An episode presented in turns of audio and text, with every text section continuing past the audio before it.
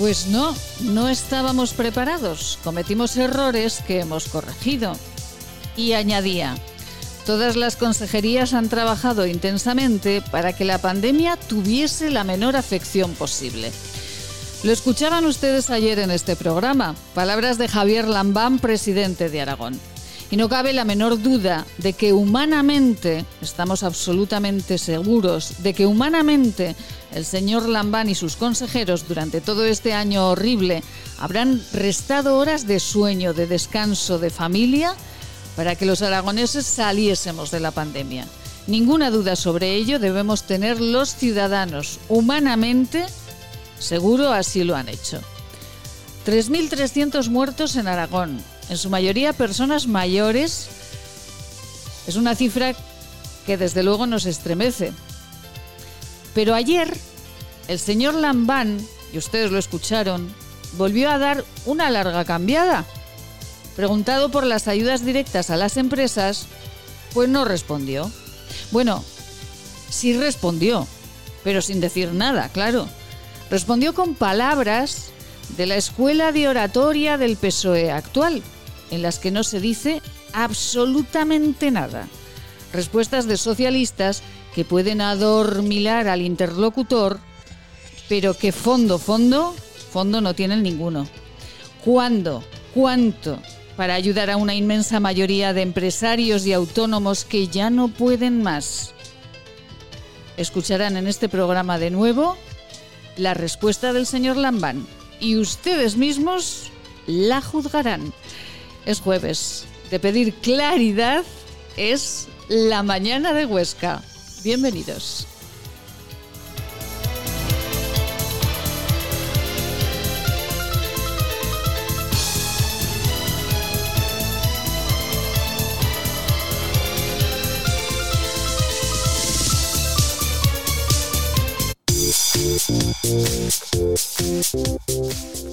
Laboratorios CIDES patrocina los titulares del día.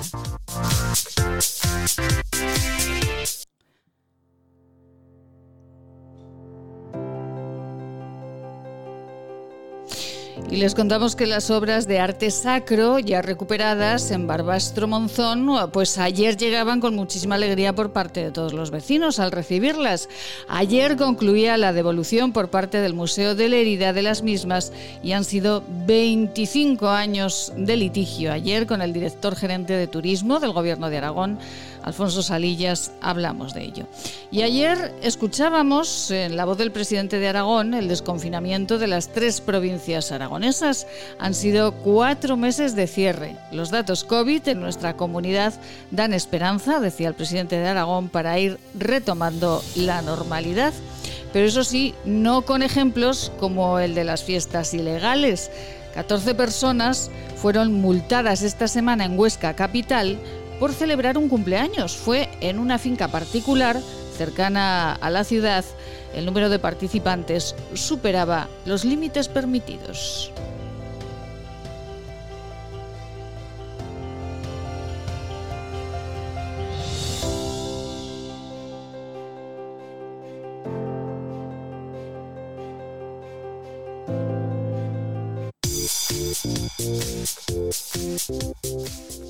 Laboratorios CIDES patrocina los titulares del día.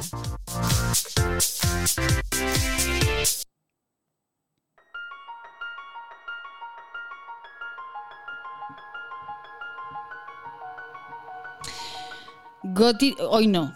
Hoy habrá intervalos nubosos, pero lluvia, lluvia, pues bueno, pues eh, poco significativa. 17 grados de máxima, 4 de mínima y el refrán del día. Mañana, mañana celebraremos a San Inocencio. Y por San Inocencio, los vientos son menos violentos.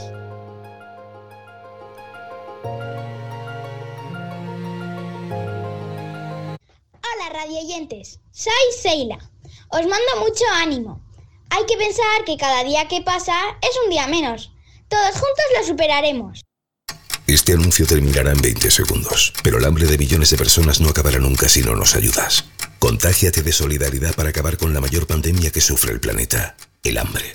Porque hay contagios necesarios que no transmiten ninguna enfermedad. y salvan vidas. Ayúdanos. Entra en manosunidas.org y colabora.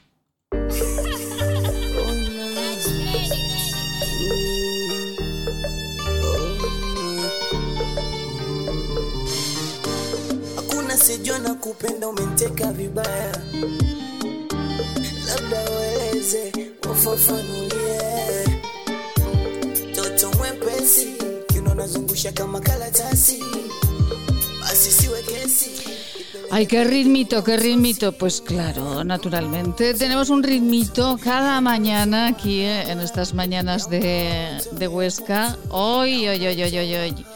Pues eh, bienvenidos, muchísimas gracias por estar con nosotros. Bailen, bailen, esto es para tener ritmo a esta hora ya del mediodía.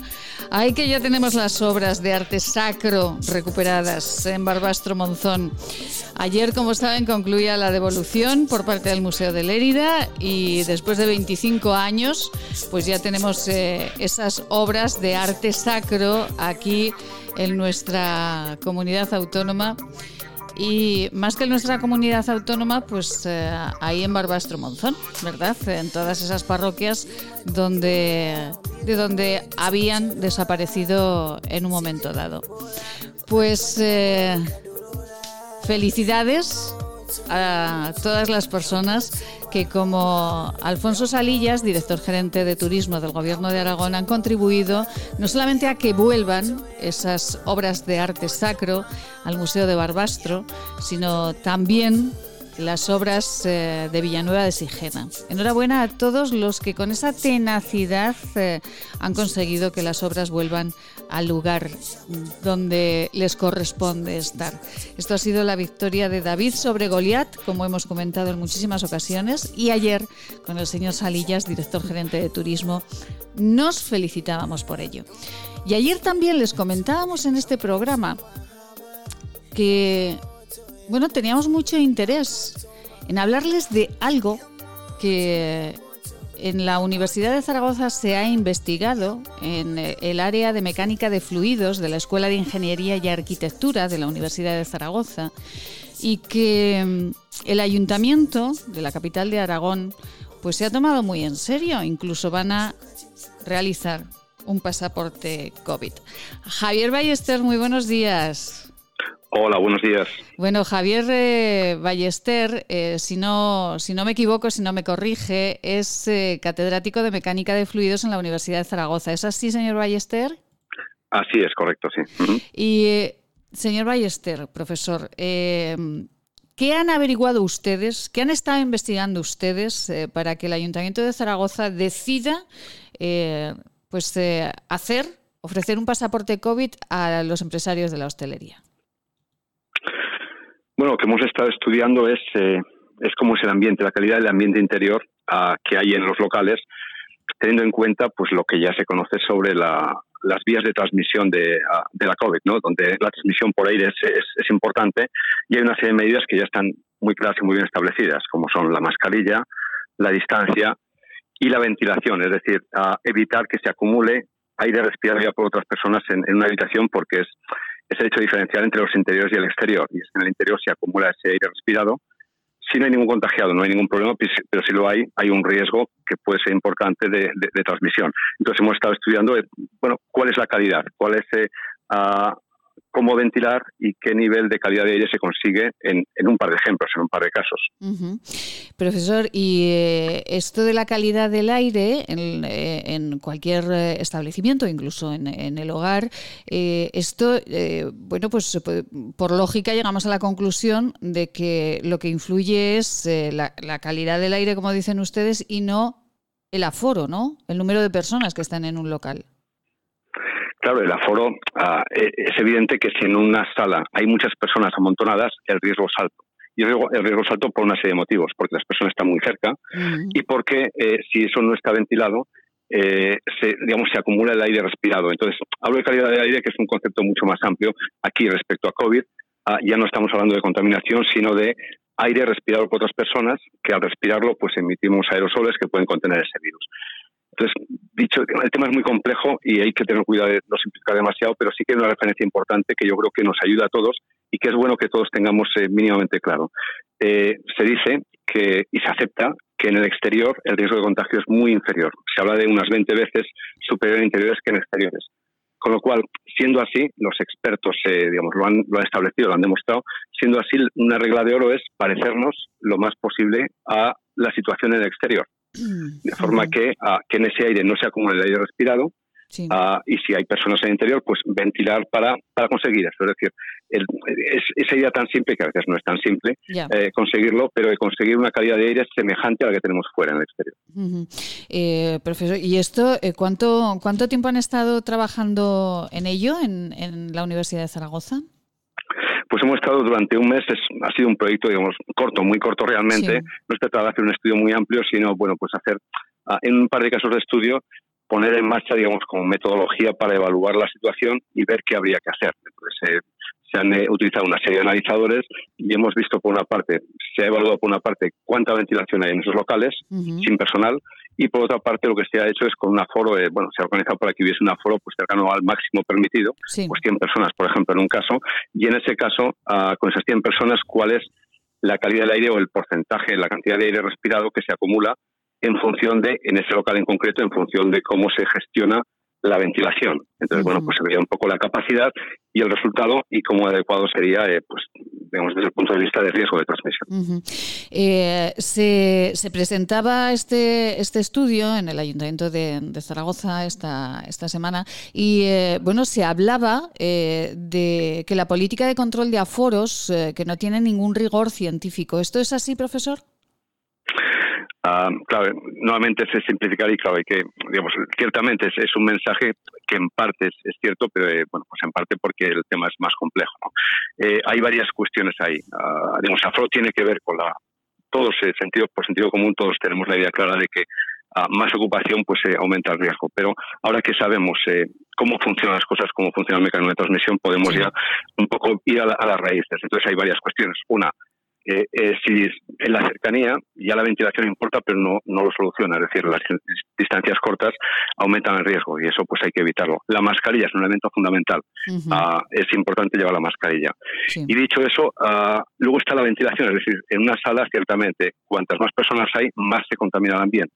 Pero claro, lo importante no son las personas, sino cuánto de contaminado está el ambiente. -huh. Entonces se trata de ir al parámetro que realmente importa y es cómo contamina el ambiente. Es decir, si uno puede monitorizar el nivel de contaminación en, en el sentido de el aire respirado que se acumula y uh, disponer de medios de ventilación que eviten que se superen unos límites sí. es el criterio más objetivo, que tiene está relacionado con el aforo, pero el aforo, pues a veces un 30% de aforo puede eh, permitirnos abrir un local que está muy mal ventilado y no debería abrir seguramente porque el riesgo es alto, y viceversa, en un lugar donde hay buena ventilación, seguramente se pueden admitir más personas, con lo cual se trata de, digamos, de tener medidas más ajustadas a la realidad y que permitan la actividad cuando se pueda permitir.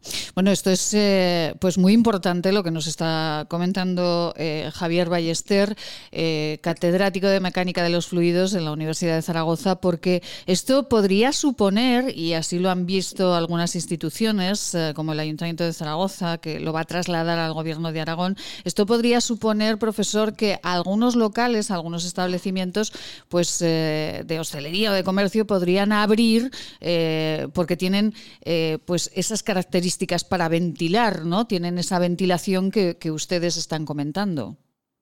Claro, efectivamente, desde, desde, ese punto de vista, desde el punto de vista de la uh, de la calidad, es decir, en medias distancias, digamos, si yo estoy aquí, una persona está a cuatro metros, si hay una buena si hay una buena ventilación el riesgo de transmisión es, es mínimo o es tan bajo como en el exterior de sí. acuerdo con lo cual pues eh, si un uh, local cumple ese requisito eh, eh, desde este punto de vista es seguro hay otra cuestión también que es importante y es importante que lo tengamos presente uh, y que bueno pues es, nos cuesta un poco no es fácil pero es el tema de la mascarilla la mascarilla uh -huh. es fundamental si nos disciplinamos eh, podemos estar en el interior, pues tal vez si tenemos que quitarnosla periódicamente, pues eh, solamente el tiempo mínimo, sí. pero solamente el uso de la mascarilla esto siempre es muy arriesgado, muy impreciso, pero se puede hablar que el uso de la mascarilla reduce el riesgo en dos, tres veces. Eso es mucho. Es decir, si uh, tenemos esa disciplina de usar la mascarilla y el local está bien ventilado, sí. bueno, pues podemos estar confia con confianza en el local.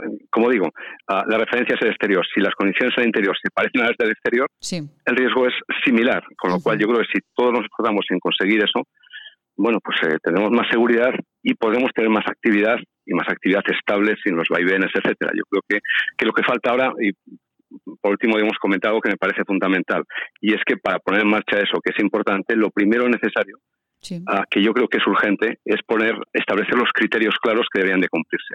Es el punto de partida para que los podamos cumplir, los establecimientos los puedan cumplir, etcétera, etcétera. ¿De acuerdo? Y eso es lo, diría que el primer paso que falta todavía y que es necesario que se ponga en marcha cuanto antes.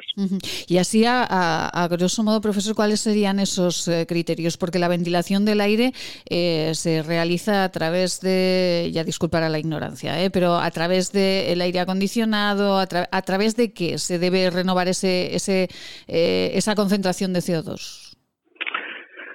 Básicamente hay dos, eh, hay dos formas, una con ventilación natural, es decir, por las ventanas. Nosotros, por ejemplo, hemos eh, trabajado mucho en, colegios y en los colegios siempre las aulas tienen ventanas y son prácticamente siempre son suficientes ah, para conseguir una buena calidad, una buena, digamos, un ambiente seguro, eh, con las ventanas y la puerta.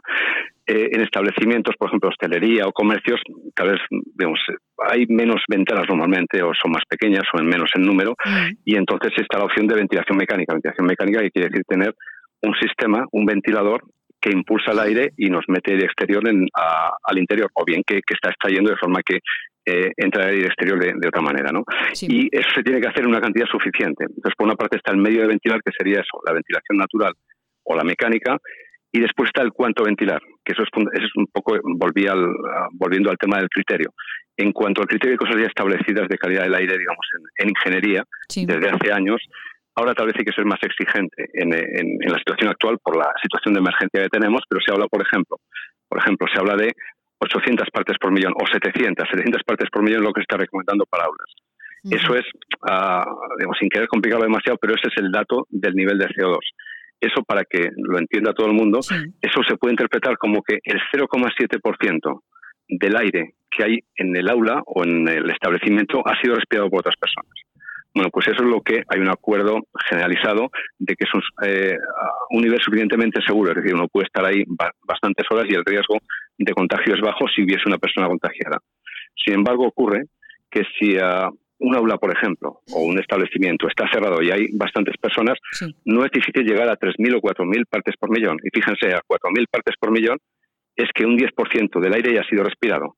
Estamos hablando de otra cosa y el riesgo es mucho más elevado. Entonces, eh, se pueden establecer criterios en, eh, en cuanto a la cantidad de aire respirado que se pueden medir con facilidad con los medios de CO2. Entonces, eh, el medidor de CO2 nos da la calidad y después necesitamos medios para ventilar. Son un poco dos partes. medir imprescindible y después tener los medios para conseguir que la medida esté dentro de los límites. Eh, entonces, sí, sí, lo ha explicado perfectamente, profesor. Estábamos muy atentos escuchándolo porque es eh, eh, extraordinaria la, explicación que nos ha dado y muy interesante porque, por ejemplo, todos, bueno, cuando se presentaba este estudio, también estaban los representantes de, Oreca, de cafés, de, de hoteles, bueno, pues empresarios que, que, se han visto muy afectados por esta crisis con un medidor de, CO2 eh, se podría, eh, no sé si es el primer paso para que se dé ese pasaporte COVID, ¿no? que, el Ayuntamiento de Zaragoza quería eh, pedir al Gobierno de, Aragón que, pusiese en marcha. Bueno, la idea de pasaporte COVID que, que han lanzado desde el Ayuntamiento es una idea genérica que, digamos, responde a esto, a, que se den las condiciones para que la seguridad sea la adecuada exigir al local que lo cumpla y el local que lo cumpla pues que pueda tener la actividad, ese concepto. ¿no? Después el articularlo, eso puede ser más complicado y habría que entrar en detalles, pero pues una cuestión básica efectivamente es eh, esa calidad del aire en términos de si respirado CO2, eh, como comentaba, entonces efectivamente es la, nosotros digamos lo que también eh, intentamos promover para aulas también, algo, la cantidad de aire respirado no, somos incapaces las personas de detectarlo. Entonces, un elemento esencial que no es la solución, pero es el principio de la solución, es eh, medir CO2. Entonces, efectivamente, es algo que yo creo que debería estar ahora muy extendido, porque es, un elemento que cuesta 100, 150 euros, digamos, un coste muy bajo comparado con, con, las oportunidades que nos brinda ¿no? y con la seguridad que nos, que nos puede dar. Entonces, un local, un establecimiento, un comercio, por ejemplo, pues eh, esa medida de CO2 sería el primer dato que es necesario y después ahí no acaba el problema. Si tiene ventilación suficiente, perfecto, y si no, pues la tiene que acondicionar o sencillamente activar o sencillamente en un lugar donde tengan ventanas, pues eh, abrir más o menos las ventanas para conseguir tener ese nivel de CO2. ¿de acuerdo? Entonces, totalmente el medir CO2 no completa la solución, pero es un elemento imprescindible, es el principio de la solución. Es nuestra opinión, sí. Sí, sí. Y profesor Ballester, ¿dónde, eh, ¿dónde se compra un medidor de, CO2? Eh, igual que el precio nos parece que no es excesivo, ¿verdad? Con, con todas las ventajas que da. ¿Es fácil comprarlo? ¿Cualquiera puede hacerlo? Sí, se puede comprar. Hay, si hay en todo este proceso, en estos meses eh, pasados, pues cada vez se ha ido conociendo más y posiblemente ya muchas personas conocen que pues por internet se puede comprar y hay toda una serie de empresas ya en, en España también contamos, eh, incluso en, Zaragoza, digamos, hay gente que fabrica este tipo de equipos o hay, ah, digamos, distribuidores que los que los pueden adquirir.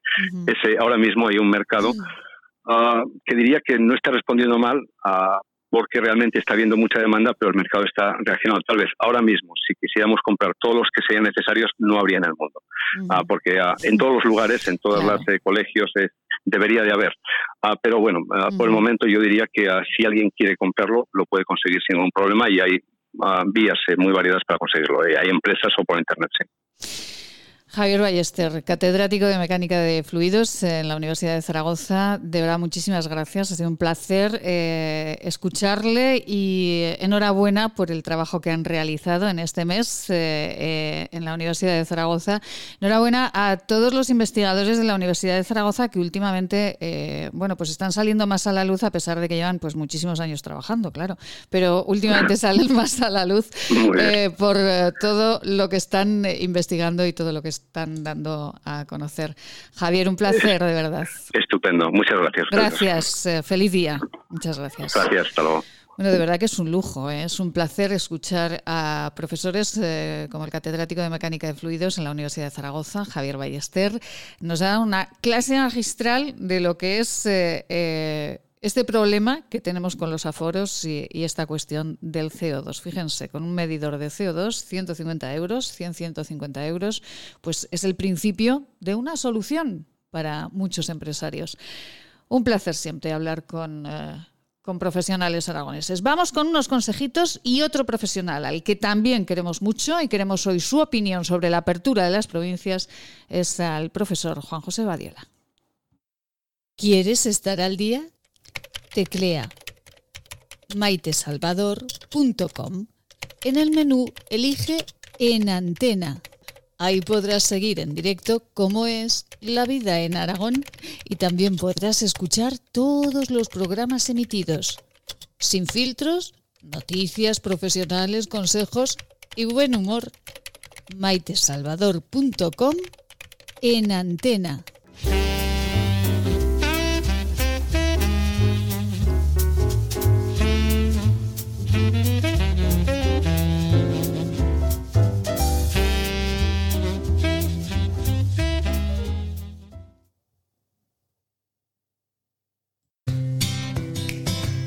Si usted desea comer algo, lo nota cuando lo come y pronto lamenta haberlo comido, venga a consultarnos. Podemos ayudarle. Centro de Estudios y Desarrollos Sanitarios, Unidad de Tránsito Digestivo y Salud Intestinal, calle Cervantes 11, Bajos, 976-218-400. Laboratorios CIDES, Clínica y Laboratorio, consulta en Zaragoza en la calle Cervantes 11, en Huesca, Policlínica del Alto Aragón. Pedir cita en el 976-218-400. El origen de la belleza está en la naturaleza Elixium by Tour es la primera gama premium de cosmética ecológica certificada con el prestigioso Ecocer Cosmos Organic. Elixium by Tour, cosmética que atrapa la belleza.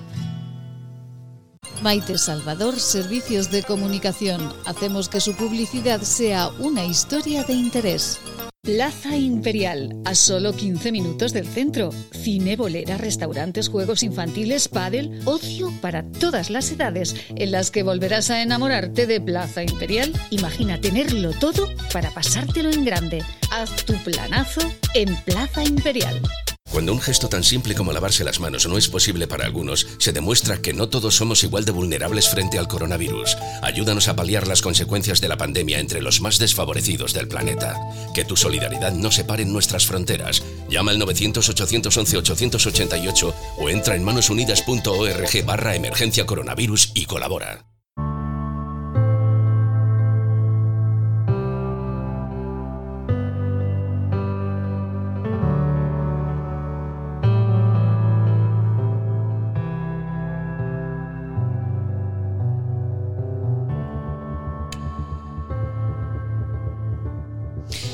Y como les decíamos, hablaremos dentro de unos minutos con el profesor Juan José Badiola para que nos analice cómo ve la apertura de las tres provincias aragonesas. Ayer escuchaban al presidente de Aragón, Javier Lambán, eh, dar la buena buena noticia de que los datos COVID en Aragón eh, eh, son son positivos, eh, van bajando, van bajando, van bajando y que las provincias pues ya están abiertas para que podamos eh, marchar a ver a nuestra familia o darnos un paseíto por la provincia vecina. Y, y bueno, los datos van bien siempre y cuando no nos dediquemos a organizar fiestas de cumpleaños con demasiada gente. Esta semana en Huesca Capital denunciadas 14 personas por organizar una fiesta de cumpleaños eh, en una finca muy cercana a la ciudad. Hombre, pues es que esto no se puede hacer porque así no avanzamos absolutamente nada, naturalmente. Así que cuidadito, cuidadito. Donde sí avanzamos cada día es eh, en nuestra salud y en nuestra belleza, porque contamos en cada programa con los consejos de nuestra farmacéutica de cabecera, Marcela Valoroso. ¿Quieres regalar salud y belleza? ¿Agua micelar, ser un jabón de manos, hidrogel, pasta de dientes? Acaricia a las personas que quieres con la cosmética bio creada por la farmacéutica Marcela Valoroso. Encuéntranos en esquinature.net con descuentos especiales hasta final de mes.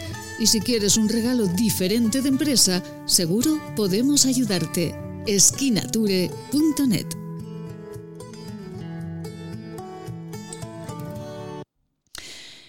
Ponemos nuestro nombre, decimos si somos eh, hombre o mujer y el tipo de piel, cómo es el tamaño de tus poros, imperceptibles, visibles, dilatados. Marcela Valoroso, muy buenos días. Muy buenos días, Maite. Bueno, Marcela, ¿podemos saber cómo es nuestro tipo de piel en la página de Skinature? Pues sí, pues sí, nos podemos hacer con un simple diagnóstico y contestando a, a unas sencillas preguntas para saber no solamente el tipo de piel, sino eh, si es sensible o si no es sensible. Eh, y porque hay una cosa que es el tipo de piel y otro es el estado de la piel. Entonces hay un tipo de piel que puede ser normal, seca, mixta o lo que fuera, pero a su vez esa piel puede estar o no hidratada, o sea, puede estar hidratada o deshidratada, y a su vez puede ser sensible o estresada, como bueno, muchas pieles en este momento pueden estar. Entonces, respondiendo a un sencillo cuestionario, nos da el tipo de piel y el estado de la piel en ese momento y cuáles son los tratamientos recomendados. Ay, qué maravilla. Y esto lo podemos encontrar en la página de Esquinature, en la pestañita que pone necesidad de su piel, ¿no, Marcela? Exactamente. Bueno, pues eh, ahí nos vamos, necesidad de su piel, diagnóstico de piel y ahí pues simplemente con poner nuestro nombre y responder a las preguntitas sencillas que nos hacen, pues ya eh, nos indicarán, como dice Marcela, el tipo de piel y qué eh, tratamiento pues nos va mejor o, o bueno, qué tratamiento nos va mejor, el que nos va peor no nos lo van a decir, naturalmente. Marcela, normalmente, ¿cómo, te, cómo, cómo tiene la piel la mayor parte de, de la gente? La población española, la mayoría tiene una piel mixta. Eh, quiere decir que en la zona T, que es frente, nariz y mentón, mm. es eh, tirando a grasa, con poros dilatados, y en los laterales puede estar combinada con normal o con seca. Esa es la mayor cantidad de, pieles que hay, que hay en España, debido al clima, a la alimentación, a una, serie de, factores externos que, nos condicionan. En los países nórdicos, donde hace más frío, pues hay más pieles secas. Las pieles secas son las pieles que tienen, cuando la ves, un poro muy fino, Mm, que no se le ve el poro, que es un aspecto blanco rosado sí. en la piel y eh, que no le ves ningún tipo de poro dilatado por ninguna parte de- del rostro. Y eso se debe también a que el frío y la climatología, la tasa de humedad y todo hace que prolifere más ese, ese tipo de piel. Eh, después, en los países, si nos vamos a Brasil, por ejemplo, hay más tendencia a pieles grasas, también relacionada con la humedad, con el tipo de piel. Pero bueno, en general, eh, la, la mayoría de, de las pieles aquí son mixtas. Hay pieles secas, pero a medida que vamos cumpliendo los años, porque la piel puede cambiar de, de estado Mm, eh, y se puede deshidratar, sí. eh, se puede volver más seca. Y las pieles, bueno, jóvenes son, es raro ver una piel normal. El tipo de piel que se considera normal eh, la ves en los niños con ese poro bien cerradito, esa piel tan suave, que no tiene imperfecciones, y ese es el, el tipo de piel normal que se llega hasta los 14, 15 años. Y a partir de Ajá. ahí, pues empezamos a diferenciar el tipo de piel y mirándonos al espejo nos vemos si tenemos poro dilatado, en dónde lo tenemos, si cuando tocamos la piel el tacto es suave, si tenemos rojeces en algún lado, si el tacto es áspero, bueno, nos dan muchos consejos de cómo, bueno, un- eh, muchas herramientas de cómo es la, la piel. La piel. Eh, Marcela, ¿esto del tipo de piel mixta, grasa, seca, eh, tiene que ver con el envejecimiento? Eh, cuando uno tiene una piel más grasa o mixta, eh, ¿la arruga llega más tarde o no tiene nada que ver? Pues tiene algo que ver porque al tener la piel más grasa, eh, tenemos más sebo y en la superficie de la piel. Y eso es un factor de protección frente a que la piel se pueda cortajear, que pueda haber pequeñas eh, arrugas por, pues, la superficie de la piel por falta de, de una, de una buena, buena hidratación. Eh, en general, eh, son pieles que, bueno, son más difíciles porque en general en la adolescencia seguramente han tenido un acné, pueden tener más imperfecciones debido a secuelas que, que, que puede haber tenido de acné, y ese poro dilatado que es tan, feo, digamos, en el Sí. sentido que no nos gusta verlo y que tenemos que intentar cerrar el poro para tener una piel más homogénea. Eh, pero una piel seca es una piel más bonita, al- digamos, al simple vista, porque es muy homogénea, es blanquita, rosadita, pero se sufre mucho porque la piel tira, no tiene la suficiente, ese film hidrolipídico en la superficie es escaso, entonces es más, más vulnerable y tiene mayor tendencia a ser sensible. Sin Ah, embargo, ahora con el tema del estrés, pues se, se nota mucho y el tema de tóxicos medioambientales se, se prolifera muchísimo la sensibilidad independientemente del tipo de piel, cosa que antes no se veía tanto. Marcela, por eso, eh, por costumbre ya desde hace muchísimas décadas, en el norte de Europa se cuidan más la piel, por eso se ponen más cremitas que nosotros. Claro, porque la piel la tienen más tirante, porque tiene menos protección, entonces empiezan a cuidarse desde, desde más jóvenes. Ay, esto es lo que tenemos que aprender aquí en los países mediterráneos, que nos parece que, estamos ya cuidaditos y tenemos ese tono más morenito y con eso ya parece que nos conformamos. Por cierto, Marcela, eh, hay oyentes de este programa, eh, pues eh, millennials, eh, que esto de un 2, 3 Kilige es para ellos... Es para todo el mundo, pero es verdad que los millennials lo aprecian mucho porque sus envases son muy sostenibles, Mm, porque vienen de plásticos recuperados del mar eh, y eso los millennials es una realidad, no quieren nada que no sea ya reciclado, que tenga una, una nueva vida, pero pasa en la cosmética, pasa en la moda, pasa en, en todo lo, la vida de, Sí. de los millennials. Entonces, ¿por qué gusta? Porque es práctico, tenemos una espuma limpiadora que nos va a limpiar, tenemos un exfoliante para sacar puntos negros, células muertas de la superficie de la piel y renovar, mm. y tenemos esa mousse que es hidratante, antioxidante, pero también es antiarrugas, con lo cual se puede usar a cualquier edad. Pero esa practicidad de, para el mascné, que ahora se ve tanto con, la, con las mascarillas, también ya estaba hablando con una persona de Barcelona que me decía, estoy, era, era un hombre, estoy harto de las rojeces, los granitos que me, que me generan las mascarillas. Ay, sí, sí, sí. Eso es eh, Mm. gente que trabaja, por ejemplo, en lugares donde mm, comparten espacio con mucha gente, pues Sí. tienen que aguantarse la ventana abierta y Mm. la mascarilla todo, todo, todo las ocho horas laborales. Sí. más el desplazamiento en casa, con lo cual es em, muy, muy, muy irritante para, la piel.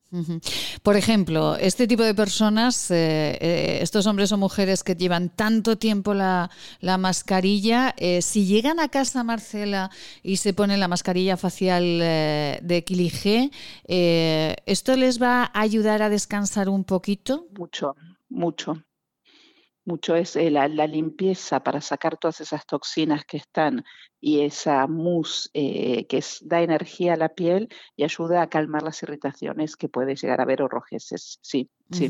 Es muy, muy aconsejable, como me lavo las manos apenas llego a casa, puedes hacer lo mismo con, con, la piel y protegerla y compensar ese déficit que, que ha tenido por por estar tantas horas con la mascarilla. Bueno, lo curioso de, esta crema, además de los envases eh, que, están, eh, bueno, pues al ladito, al ladito de la naturaleza, reciclando eh, todos esos plásticos del océano, lo curioso, esta crema tiene muchas cosas curiosas, esta gama eh, de, de Skinature, y es que además de aloe vera, de vitamina E, tiene eh, y de espirulina, de la alga espirulina que nos da tanta fuerza, tiene trozos de arroz triturado como esfoliante. Sí, sí, sí. En vez de hacerlo con, con el ixium, lo hacemos con el coco mm. y eh, el arroz es las propiedades que tiene el arroz para la piel es fantástico. Y con el arroz se aprovecha todo. Eh, con la corteza se hace estos micro exfoliantes para que raspen en la superficie de la piel y ayudarnos a sacar las células muertas, pero después se puede hacer el aceite de arroz. Mm. Eh, en, esta, en la mousse también tiene un emulsionante que es una cera de arroz para emulsionar de forma natural en vez de usar los PEG, que son derivados del petróleo, y emulsionar con plástico, pues en el caso de Kilige se emulsiona con una cera de arroz que además, imagínate, cuando piensas en arroz, piensas en las japonesas o asiáticas que tienen esa piel tan perfecta, mm. porque ellas se aplican en la superficie eh, aguas de arroz o se aplican mascarillas con arroz, que es tan blanqueante y tan regenerador. Y tiene gamorizanol, bueno, el arroz es otra historia para dar para varios programas. de la naturaleza y de cada planta se pueden sacar muchos activos en cosmética. Qué maravilla. Eh, bueno, siempre hablamos pues eso de las propiedades de la baba de caracol, de la chayota, de la granada, hemos hablado también, pero dedicaremos también unos cuantos programas a hablar del arroz porque eh, en esta gama Quilige además eh, pues está muy muy presente y para tener esa belleza, ¿verdad? Esa luz, esa luminosidad que tienen esos rostros pues de, otros países podemos utilizar esta gama con, con arroz, con por cierto eh, Marcela, cuando nosotros utilizamos un exfoliante o una mascarilla eh, más convencional, en vez de este arroz que tiene la gama de Quilige, mm, triturado como exfoliante que tienen otras cremas. Pues plástico se ve directamente cuando uno lee los ingredientes que tiene PVC que es eh, un plástico que se hacen como microgránulos de plástico para exfoliar la piel. y eso, pues en Estados Unidos ya está prohibidísimo y espero que en Europa también lo, lo prohíban porque, claro, cuando tú desechas esa mascarilla en el agua, mm. va a pasar, eh, no pasa los filtros de agua porque son tamaños muy pequeños y terminan en el mar que los peces se los comen y nosotros nos comemos los peces con el mm. plastiquito incorporado. Y después tenemos ese plástico que no nos conviene nada, nada en nuestros eh, órganos. El 92% de las mujeres se ve más hidratada después de cuatro semanas de utilizar eh, esta gama Kilige. El 88% de la piel se ve más nutrida y 92% de las personas después de la aplicación se ven con la piel más lucida y más tonificada. Un, dos, tres, Kilige, una gama con eh, el alga espirulina que nos da mucha vida y nos quita el estrés. Marcela pues Valoroso, y además con todos los certificados del mundo, ¿no? El certificado más internacional, que es el de EcoCert Cosmos, eh, que realmente hoy, hoy por hoy cuando vemos tantas certificaciones que dicen bio y después encontramos el fenoxietanol o encontramos carbomer o ingredientes así, pues intentemos leer cuando leemos si nos dicen, sí, este producto es bio 95% natural, vale. Y el otro 5% que tiene, tiene algunos ingredientes que forma parte de esta lista negra, pues el yo, el fenoxietanol, no lo quiero es un conservante, que es un estimulador endocrino.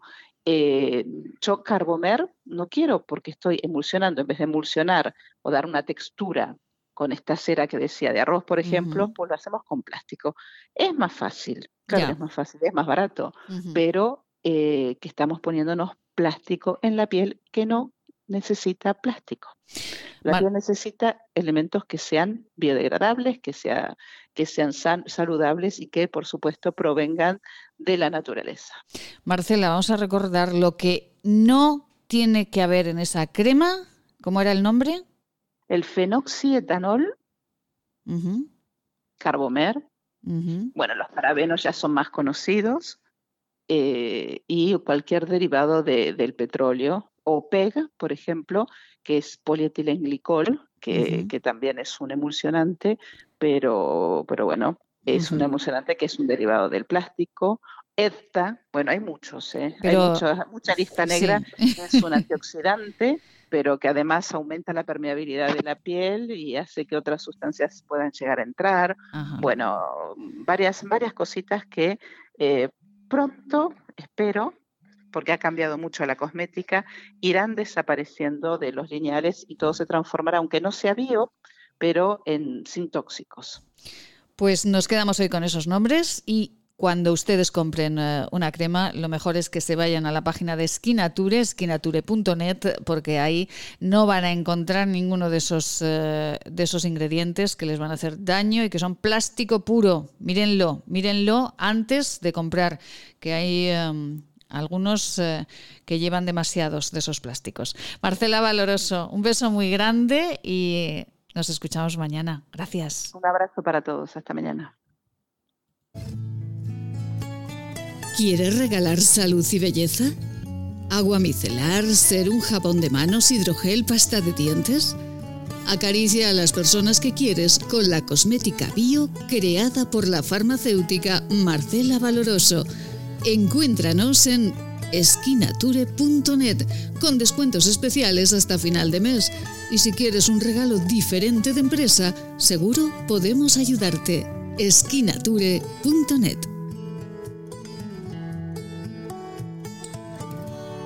Se lo contamos cada mañana. Vivimos intensamente Aragón. De lunes a viernes, en Es Radio, La Vida en Aragón, con Maite Salvador. Si usted desea comer algo, lo nota cuando lo come y pronto lamenta haberlo comido, venga a consultarnos. Podemos ayudarle. Centro de Estudios y Desarrollos Sanitarios, Unidad de Tránsito Digestivo y Salud Intestinal, calle Cervantes 11, Bajos, 976-218-400. Laboratorios CIDES, Clínica y Laboratorio, consulta en Zaragoza en la calle Cervantes 11, en Huesca, Policlínica del Alto Aragón. Pedir cita en el 976-218-400.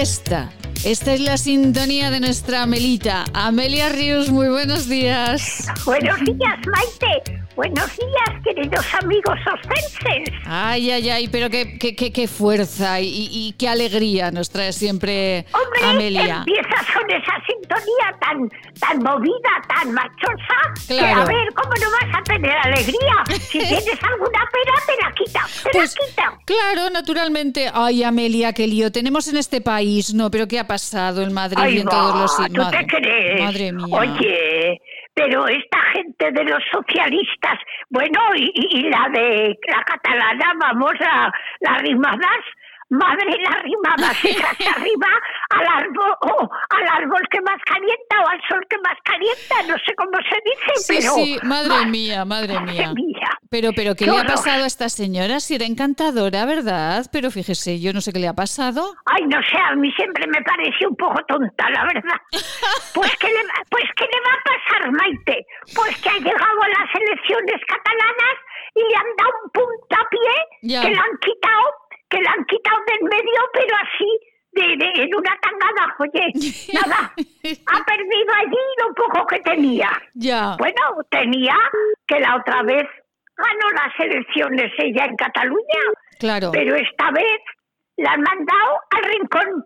Oye, nada. Al fuera, rincón, de, fuera. al rincón de pensar, como a los niños pequeños en el cole. Claro, al rincón igual. de pensar. Entonces, ahora dice, pues yo tengo que arrimarme al PSOE. Yo era de, de centro derecha, hoy yo centro derecha.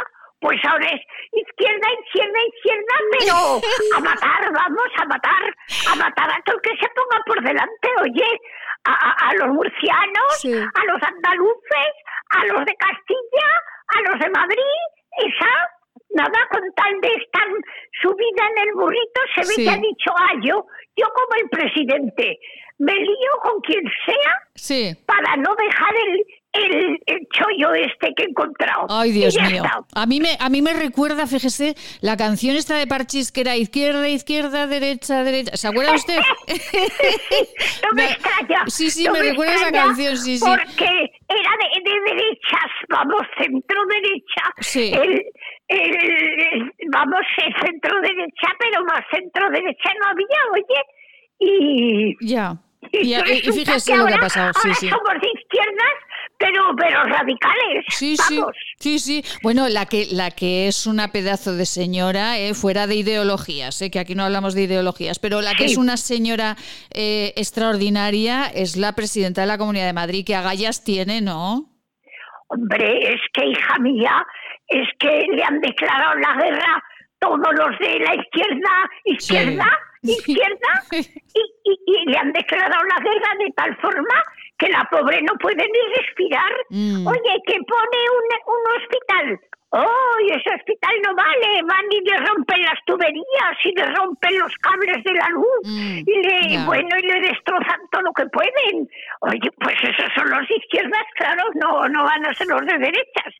Que, que instituye en Madrid que abran los restaurantes y los bares y todo, que no se arruinen, que no se mueran de hambre como se están muriendo en toda España todos los empresarios Sí. y todos los autónomos y todos los trabajadores, porque Sí. hay que ver que tenemos 7 millones de parados, Maite, Mm, entre pitos y flautas, 7 millones de parados, hija mía. Ya. Oye, pues... Pues también pues la esa critican, ¿verdad? También la que- critican, claro. cada vez que pone una norma en Madrid para salvar la economía Sí. y salvar a los enfermos y, a- y atender a la enfermedad, oye, la pone en verde, como si estuviera, yo qué sé, eh, eh, en el polo opuesto de lo que tenía que hacer, Sí. cuando lo que está haciendo es lo normal, oye, Claro. porque es lo mismo, lo mismo el ambiente de, de la enfermedad en, en una ciudad con cuatro mesas en las terrazas que sin mesas. Oye, Claro. es la, la enfermedad, ahí está, por eso no desaparece. Claro. Pues ella ha optado por, porque la gente pueda vivir, porque no se mueran de hambre, porque las empresas salgan más, más un poco más Adelante, adelante, claro. que no se hundan, que no se hundan hasta el final, porque estos les iban a dar 11 millones o no sé qué. Ay, qué lío con Ni- eso, sí, qué ni, lío. ni 11 millones ni nada. Oye, ¿Qué lío ahora con se eso? los deben estar repartiendo entre ellos. Madre porque- mía, no lo sé, pero fíjese, ayer le preguntaban al señor Lambán, que además lo pondremos dentro de un poquito en el programa, en la segunda parte, le preguntaban al señor Lambán también por las ayudas a los empresarios aragoneses. ¿Puede Sí. creerse que estuvo casi dos minutos hablando y no dijo nada? ¿Se lo puede creer, Amelia? Pues claro, porque las ayudas son para, para los que son, para sus amigos, para sus allegados y para ellos. Oye, y, y a los demás que les...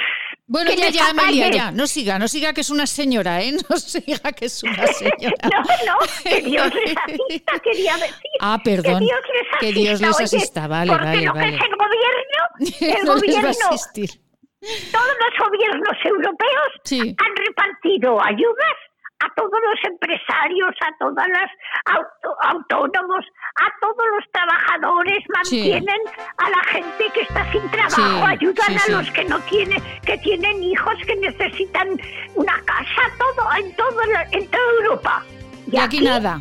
Ay, Amelia, Amelia, eh, que nos, eh, eh, como está ya de corresponsal en Bruselas, que la estamos viendo de corresponsal en Bruselas. Ay, sí, el, el Puigdemont, el Hoy, Puigdemont. hoy, hoy. Vamos a cortar aquí, que llegan los informativos y la llamamos en dos minutos, Amelia. Hoy sí, de verdad, Vale. ¿eh? La llamamos de, acuerdo, verdad. de Venga, hasta ahora Nada, mismo. Pues vamos, vamos a esperar al Puigdemont a que aparezca por ahí. Venga, vamos a ver si, llega, luego. si viene al programa. Muy bien.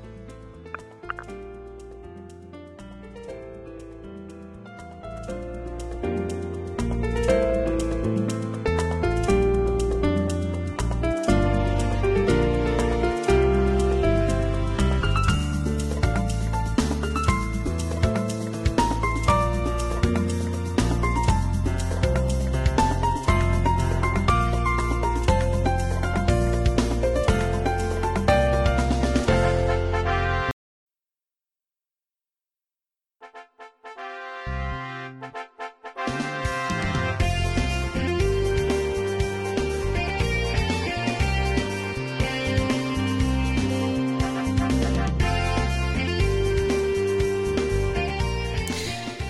Segunda hora de estas mañanas de Huesca, segunda hora en la que nosotros con la misma fuerza, con la misma energía cada día queremos llevarles la actualidad y a los mejores profesionales hasta su casa. Hoy iniciamos el programa con eh, el catedrático Javier Ballester, ya saben, ese estudio que se ha hecho sobre la calidad del aire en la Universidad de Zaragoza y que habla de calidad de aire y de rigor científico a la hora de hablar de aforos o de calidad de aire en los establecimientos comerciales. Ayer escuchábamos eh, prácticamente eh, toda la rueda de prensa del presidente de Aragón, Javier Lambán, y de la consejera de Sanidad, Sira Repollés, hablando de ese desconfinamiento, de esa apertura de las eh, provincias aragonesas. Los médicos de atención primaria, con los que hablaremos también dentro de unos minutos, ¿están de acuerdo o no lo están? Y eh, Juan José Badiola estará de acuerdo o no lo estará. Profesor Badiola, muy buenos días. Hola, muy buenos días. Buenos días. Bueno, un placer saludarle, profesor. Y está mm, eh, los investigadores, los sanitarios, eh, están de acuerdo con eh, esta apertura de provincias si nos portamos bien. Bueno, yo creo que empezaría por lo segundo. Sí. Eh, estoy de acuerdo si nos portamos bien. sí. O, o si nos portamos bien, estoy de acuerdo. Eh, se abren. eh, esto ha sido más un criterio eh, de para evitar ese hartazgo que tenemos todos después de un año de, de pandemia. pero bueno, las, las cifras parece que son buenas, ¿no, profesor? Sí, las cifras son buenas y, y, hombre, también es verdad que hay un cierto hartazgo. Es lo que se llama la fatiga pandémica, pandémica que ya es una realidad, ¿no? Ajá. Y, pero vamos, a pesar de todo, hasta ahora las cifras en Aragón estamos, las cifras muy, muy razonables. Es verdad que hay que tratar de bajarlas, pero estamos en 150 de incidencia media a 14 días y eso estará bastante bien. Ajá. Pero hay que, vuelvo a decir, antes, lo que he dicho antes, hay que comportarse, que todo el mundo sabe lo que hay que hacer. Creo que no es nada nuevo. Las distancias, la mascarilla, no ir a aglomeraciones y todas esas cuestiones. Que todo el mundo sabe, yo creo. ¿eh? Sí, todos sabemos, a pesar de que, pues, por ejemplo, aquí en Huesca este martes, pues eh, la policía de nuevo tenía que actuar en una fiesta que eh, cerquita, cerquita de la ciudad, eh, con más de 14 personas que estaban ahí en un cumpleaños. Es que parece que no nos entra en la cabeza, profesor, de verdad. Ay, es que hay gente que no aprende, no aprende, sí. Sí, es verdad, no, sí, es no, sé qué pasa, que, que es tan fácil, porque usted no se puede hacer fiestas, es que se ha dicho por activa y por pasiva. No, no, no se deben hacer fiestas, porque las fiestas son un peligro. Efectivamente. Cuando se reúnen un cierto número de personas, pues eh, eh, la gente relaja sus modos y costumbres y al final pues ahí es donde se producen contagios. Eso está plenamente demostrado, Maite, no, no hay ninguna duda. ¿eh? De eso no hay ninguna Una de las duda. fuentes principales. sí, Efectivamente. ninguna duda. Eh, igual que hablábamos, como, como decía, eh, de renovación del aire y de pues el comportamiento de, de o, o- o la importancia de renovar el aire, ¿no? De esto que, que también se presentaba ayer en Zaragoza eh, por parte de, de otros investigadores de la universidad, ¿no? Sí, sí, está claro. Esto es algo es, es, un aspecto al que en principio no se le dio importancia, pero hoy se sabe que la tiene, porque es que las, las partículas infectivas que emitimos, que emiten las personas eh, que están eh, infectadas por el virus, eh, hay de dos tipos, las gruesas que son las que caen pronto al suelo y a las superficies, pero otras más finas que estas flotan en el aire. Eh, y entonces estas eh, son las que cuando hay más de una persona, si el sitio es cerrado, si no se ventilan, permanecen ahí y son fuente de, contagios también. Por eso hay que hay que tomarlo muy muy presente que los sitios eh, donde haya mm, personas que vayan, los sitios cerrados, hay que ventilar, hay que ventilar y hay que ventilar. Ese, es, el, ese es, el mensaje y el consejo que, que proporcionan a las personas. Profesor, y ¿Y los animales? Porque eh, estos días también se decía que se habían encontrado pues eh, gatos que tenían eh, COVID en enero, creo recordar, enero, febrero del año pasado en Zaragoza. Y los animales es algo que se pregunta mucha gente, hay gente que está confundida. Los, ¿Las mascotas pueden contagiar, nos pueden contagiar COVID? Eso no está demostrado, Maite, no está claramente demostrado, ¿no? Que hay, es verdad que que hay dos grupos de especies que son receptivos al virus, no es nada nuevo, ya se sabe hace tiempo, ¿verdad? Y hay casos eh, descritos, que son los felinos, es decir, los gatos, entre ellos los domésticos, claro, los gatos, más los de zoo, ¿eh? los tigres, panteras, leones, ocelotes, todo este grupo son receptivos, y también los bustélidos, eh, concretamente los bisones, hurones, etcétera, ¿no? Entonces, estos sí que son bastante receptivos, pero que en el caso de los gatos, eh, pues bueno, gatos que vivían con personas contagiadas, que se cuidaban de ellos, ¿verdad? Les daban de comer, estaban junto a ellos. Y claro, el virus podía contagiar a los gatos. Ahora, al, a la inversa, no ha quedado tan claro. No hay, no hay descripciones o muy pocas descripciones de, de que el gato haya sido un elemento de contagio para las personas. Pero tampoco se puede descartar, Maite, ¿eh? Ya, ya, ya, ya, Claro. Los, los, perros menos, ¿eh? Los perros mucho menos. Son El perro es bastante menos sensible a este virus que el gato. ¿Y esto por qué es, profesor? ¿Qué tienen eh, los felinos, que tienen los gatos para ello? Pues, eh, pues, pues, yo creo que es un, posiblemente eh, una de las razones sea que tienen una estructura nasal muy similar a la de las personas. Eh, ya se ve que el, virus eh, penetra sobre todo por la vía nasal, por, por la vía por la vía eh, por la vía bucal, ¿no? Por la boca y sobre todo en la parte alta de la boca, pues ahí, también hay su punto de entrada del virus. Y, y hay un receptor que es el receptor ACE2, que es la cerradura que permite la entrada del virus. Y el virus por eso tiene su llave, que es la famosa llave S, la proteína S, que es la que permite abrir ese receptor y, penetrar en la célula, que es lo que el virus quiere. Y entonces, bueno, pues posiblemente la estructura a nivel nasal sea muy similar la de los gatos a las personas. Y posiblemente esa es la razón por la cual los gatos se infectan. Ya. o se pueden infectar. se pueden infectar. ¿Ya está claro eh, cómo mutó el virus, profesor? ¿Ha habido algún avance? ¿Ya se sabe si era ese animal extraño para, para los europeos o fue otro? Bueno, yo creo que, que eso no se sabe. De hecho, la delegación de la Organización Mundial de Salud que visitó Wuhan recientemente eh, ha hecho una serie de indagaciones y no lo tiene claro. Sospechan que esta es la, hipótesis más probable, que desde el murciélago saltara a un animal intermedio, posiblemente sea un animal silvestre, más que doméstico. Y, que de esa manera, pues bueno, finalmente acabaran las personas, ¿no? Pero no es no, no se ha identificado todavía. Eh, los chinos también intentan o dan a entender que los alimentos a través de los de los envoltorios de alimento, pero en fin, a bajas temperaturas podría decir que eso tiene muy poca credibilidad.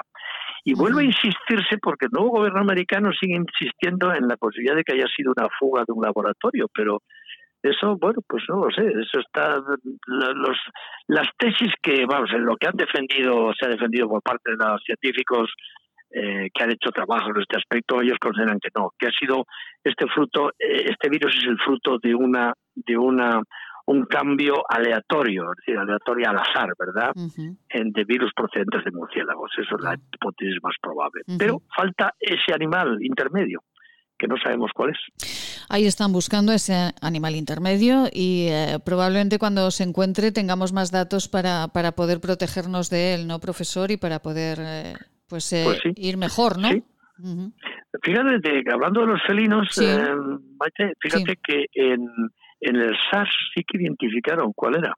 Era, la, era, era un, un, un felino silvestre, Ah, qué curioso. la civeta. La La jineta. civeta, sí, Ah. curioso. Sí, la, de civeta, civeta. Ah, con civeta, C con civeta. V. Eh, decía Civeta, la jineta. Sí, sí, civeta. No, no, no, eh, es que la- las jinetas teóricamente es un mustelio también yo creo que pueden, podrían infectarse, pero bueno, estos viven una vida muy solitaria. Bueno. Pero los otros quizá, pues haber consumido murciélagos quizá, pero es que ahora se han hecho estudios en civetas y no se ha visto, no, no, no se sabe bien, no se sabe bien. Estamos Eh, todavía una laguna de sí, sí. conocimientos. La, la civeta, profesor Badiola, es la que come café, ¿eh? Eh, bueno, tampoco es que se esté seguro, pero sí que este es un carnívoro, ¿eh? Ah, es carnívoro, entonces estamos hablando Carnívoro, de sí. otro animal. Ah. No, no, no, no, no, no, no, carnívoro. Este es, un carnívoro, carnívoro. que podría comer, poder comer animales muertos, quizá a lo mejor, pues yo qué sé, eh, murciélagos muertos, eh, Ya. en fin. Es, es un animal asiático, ¿no? Asiáticos, sí, Sí. sí, sobre todo en, en Asia es donde hay bastantes. En China parece que hay bastantes. Animalitos de estos, madre mía. Y para finalizar, profesor, eh, que sabemos que tiene una mañana de mucho ajetreo, como siempre, eh, las vacunas, ya nos están vacunando, ya eh, está, pero tenemos un lío con las vacunas, madre mía, que si la AstraZeneca da muchas cosas, da, da, da después eh, fiebre y dolor de cabeza, que si hasta los 55, que todas son buenas, profesor. Sí, hombre, todas son buenas porque lo que se pretende es que protejan de, de esta mala enfermedad, vamos a decirlo gráficamente, ¿no? Sí. Y coloquialmente. Es decir, lo que hay que evitar es que la gente sufra un proceso grave y que incluso puede morir, como estamos viendo desgraciadamente, ¿no? Entonces, ese es el objetivo principal. Ahora, todas las vacunas cuando se, bueno, vamos a ver, la mayoría de las vacunas cuando se administran a determinadas personas se pueden producir algún efecto adverso, pero hombre, de pequeña entidad. Pues en esto, por ejemplo, sí que se dice que, bueno, y sobre todo parece ser que en la frecuencia la aparición de un pico de fiebre o también eh, tos o, o malestar, en fin, eh, incluso dolores musculares, Mm. eh, articulares. Sí. Sí, sí que hay algunos, pero son problemas pasajeros. ¿eh? Hoy, hoy estábamos precisamente, la razón por la que no he podido intervenir la primera, la hora inicial, eh, estábamos con, en, en uno de los centros cívicos que he prestado el Ayuntamiento de Zaragoza para vacunar, y precisamente era muy interesante como eran personas muy mayores, ¿no? Personas de, de más de 80 años, ¿no? Iban muy contentos a vacunarse. Es verdad, Y sí. la gente que eh, sí, eh, y los que salían, salían tan contentos, le pregunto, oye, ¿qué tal? No, nada, nada, estupendamente, no, nada, bueno. Y yo le decía, hombre, pues si tú tienes fiebre, no se preocupe, que no pasa nada. Pues eh, no, no, no, no le tenían ningún miedo, curiosamente. Por eso digo que ellos están, la gente está muy ilusionada con vacunarse. Y Sí, además es lógico que esté. Sí. Pues, eh, profesor Juan José Badiola, Bueno, como lo que- lo- el problema Sí. que tenemos, Maite, perdona, antes de Sí. cerrar, es que todavía no tenemos suficientes vacunas. Este mañana se aprueba la cuarta vacuna, que es la, la de Janssen. Esta tiene una ventaja, eh, Maite, y es que va a ser monodosis. No, no harán falta mm, dos pinchazos eh, con espacio temporal. Sí. Sí, profesor. Sí. Eh, pues vamos a, retomar la comunicación con el profesor Badiola porque es muy interesante lo que nos estaba contando eh, sobre la, nueva vacuna eh, que, se aprueba mañana, como nos dice el profesor Juan José Badiola, eh, una nueva vacuna, la de Johnson, que se aprueba mañana y que solamente tiene una dosis, con lo cual, pues para los sanitarios y para las personas que que a las que les llegue, eh, pues, eh, pues eh, seguro que, mm, que será mucho, mucho más cómoda. Eh, profesor, profesor Sí, perdón, sí, Maite, que se- se ha cortado, Se ha cortado, sí. Ya, No, ha- quería, quería simplemente terminar diciendo, Maite, porque es importante que la gente lo sepa, que esta es una nueva vacuna que tiene dos ventajas principales. Primero, que eh, es monodosis, no hace falta una segunda dosis de repetición. Y segundo, que se conserva a temperatura de refrigeración. Ah, no hace falta bajas temperaturas. Eso es algo muy importante. Pues es y vamos a recibir muchísimas, un número de dosis mucho mayor a partir de... El mes de abril va a ser el mes clave porque vamos a poder darle un, un permítese la expresión coloquial, un empujón fuerte al programa de vacunación, sobre todo para vacunar parece, a las personas mayores de, de todos los de mayores de 60 años, que son los que corren el mayor riesgo de agravar la enfermedad. Pues eh, esto nos alegra muchísimo, profesor. ¿De, eh, de qué, marca, eh, qué laboratorio es el que ha hecho esta nueva vacuna? Janssen, Janssen. Janssen. Es un laboratorio holandés, aunque este está encuadrado en una empresa multinacional que es Johnson Johnson. Mm, Y esta se aprueba, en Estados Unidos está aprobada ya, y mañana parece ser que se aprueba en la Unión Europea. pues es una alegría, de verdad, y sobre todo porque es más rápida y eh, se conserva eh, mucho más fácilmente. Y y sí. que es verdad que eh, pues, no, pues todos los ciudadanos estamos con la vacuna la vacuna, que nos iban a vacunar muy pronto y, aún, y, y estamos en marzo y todavía hay muchos mayores que están sin vacunar. A ver si llegan, Sí. a ver si llegan pronto. ¿En Aragón, Sí, en sí. Aragón vamos bien o, o faltan? Vamos bien, vamos bien, Maite, vamos bien. En, en cuanto al programa de vacunación, Sí. supongo que te refieres, ¿no? Exactamente, sí. Somos de una de las comunidades más adelantadas. Estamos casi el 78% de uso de las vacunas disponibles. Bueno, Y pues- estamos los terceros o los cuartos de España, o sea que en ese aspecto vamos bien. Bueno, pues profesor Badiola, como siempre, un placer, muchísimas gracias y sobre todo por traernos la última hora de esas vacunaciones a los mayores en ese centro cívico y que salían tan contenticos ellos con, con su vacuna puesta. sí, sí, salió muy contento, me llamó la atención, ¿verdad? Sí, sí, sí, sí, sobre todo si tienen al profesor Badiola ahí que les va a, a- a decir que muy bien, entonces más contentos Hombre, todavía. yo les he dado, como, como no puede ser de otra manera, ánimos y me han preguntado cosas y les he explicado cosas también. Claro que sí, claro que sí. Profesor, muchas gracias por su amabilidad siempre, un placer y feliz día.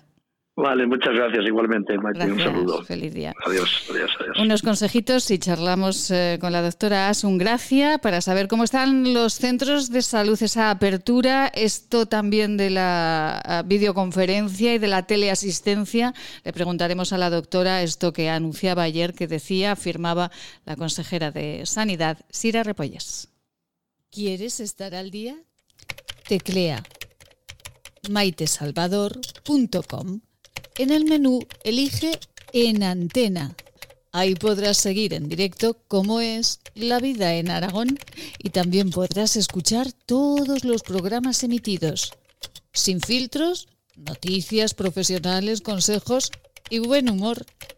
maitesalvador.com en Antena.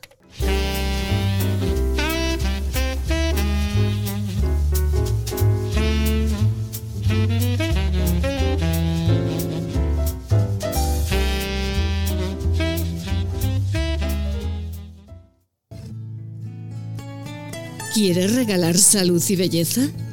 ¿Agua micelar, ser un jabón de manos, hidrogel, pasta de dientes? Acaricia a las personas que quieres con la cosmética bio creada por la farmacéutica Marcela Valoroso. Encuéntranos en esquinature.net con descuentos especiales hasta final de mes. Y si quieres un regalo diferente de empresa, seguro podemos ayudarte. esquinature.net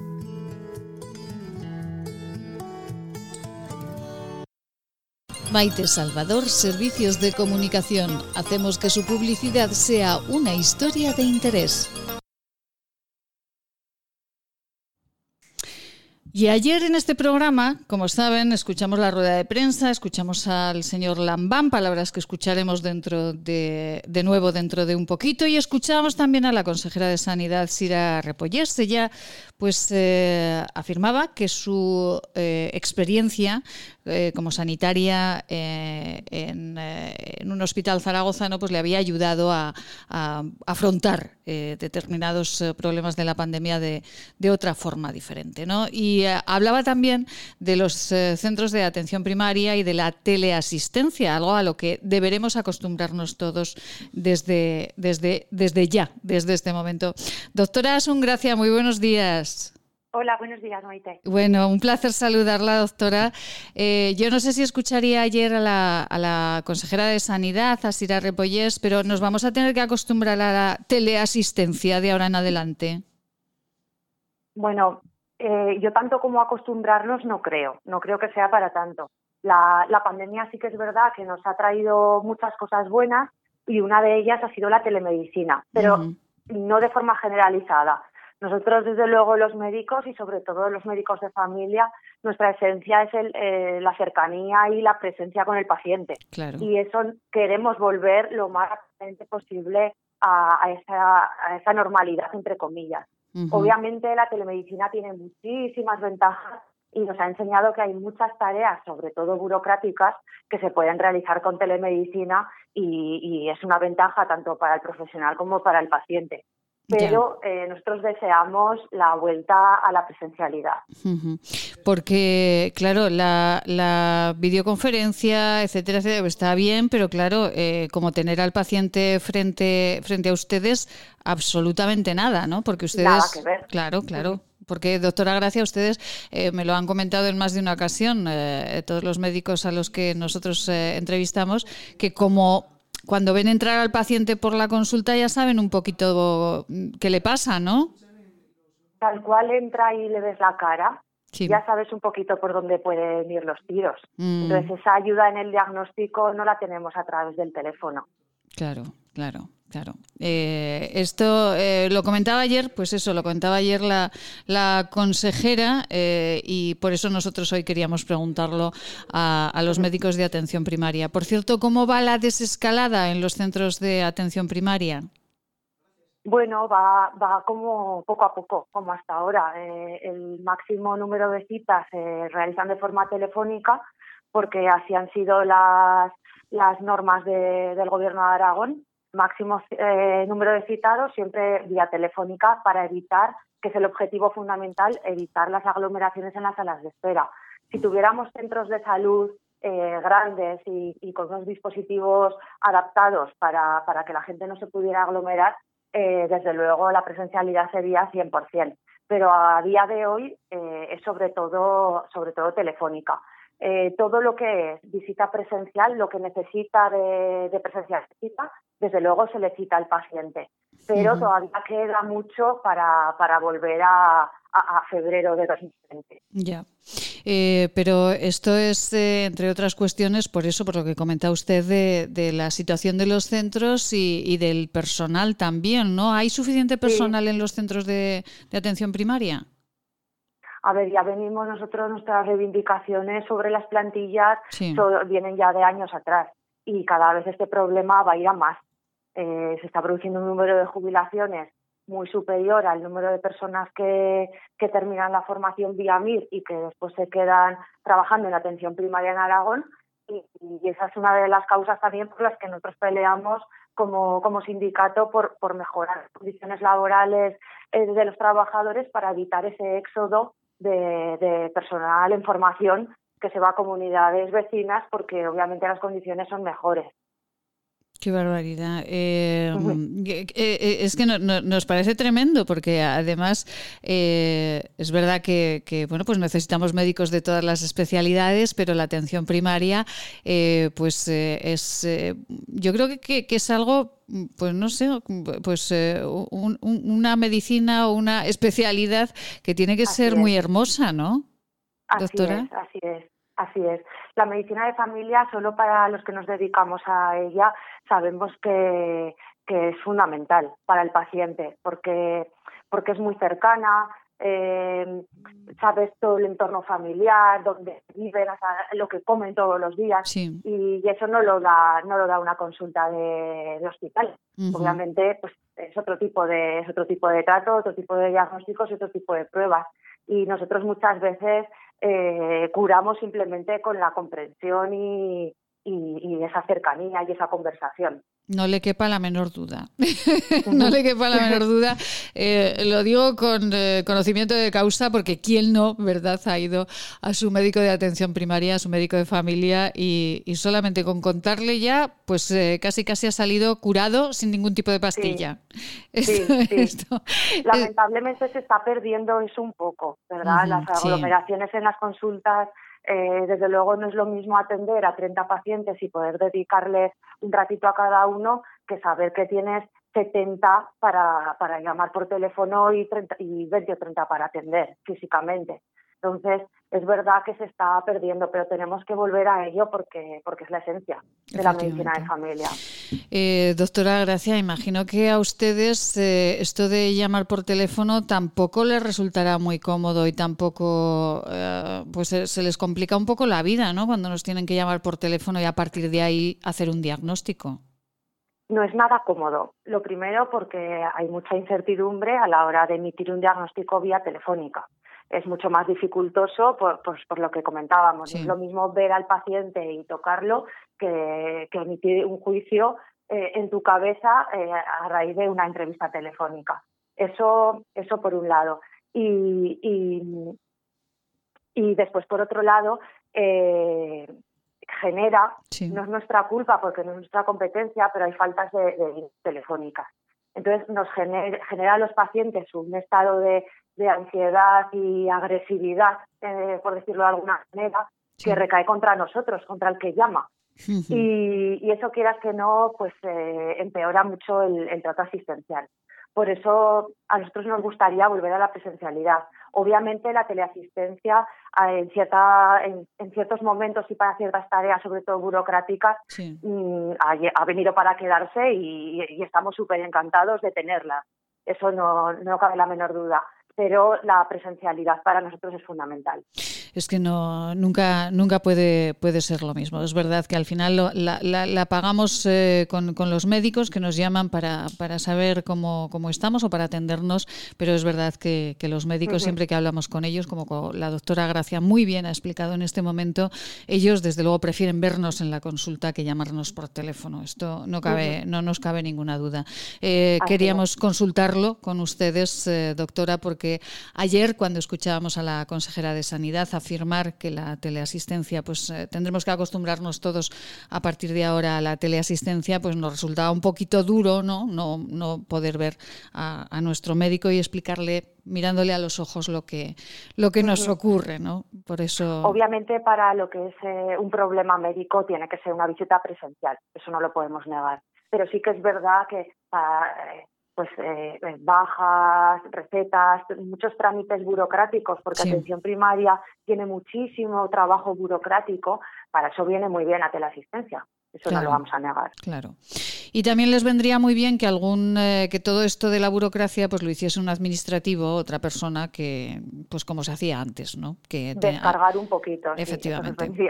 eso, les vendría estupendamente para no tener que estar en el ordenador mientras nos están atendiendo, que no es porque no nos quieran mirar, sino porque no les queda más remedio que meter en el ordenador todos nuestros datos, imagino, ¿no? Así es, así es. Pues doctora Gracia, muchísimas gracias. Por cierto, nos decía el profesor Badiola que vamos bien en cuanto a vacunaciones. ¿Hay suficientes vacunas? ¿Cómo vamos de vacunas, doctora? El ritmo de vacunación es adecuado y, va muy bien, va sobre la marcha, eh, centrándonos en cómo lo tenemos organizado. Obviamente, si recibiéramos más vacunas semanalmente, el ritmo sería mucho mayor. Tal y como estamos, estamos muy bien pero eh, la situación podría mejorar si recibiéramos más vacunas. No es, problema nuestro, es problema ya de abastecimiento general. Lo sabemos, lo sabemos. Pues a ver si llegan más eh, y tiene razón el profesor Badiola cuando dice que ahora en abril ya pues eh, iremos, le daremos un empujón a esto, como decía él. Ojalá. Ojalá, efectivamente. Doctora Asun Gracia, médico de atención primaria, muchísimas gracias del sindicato FASAMET. Muchísimas gracias. Un beso muy grande a todos los médicos. Igualmente, muchas gracias. Gracias, feliz.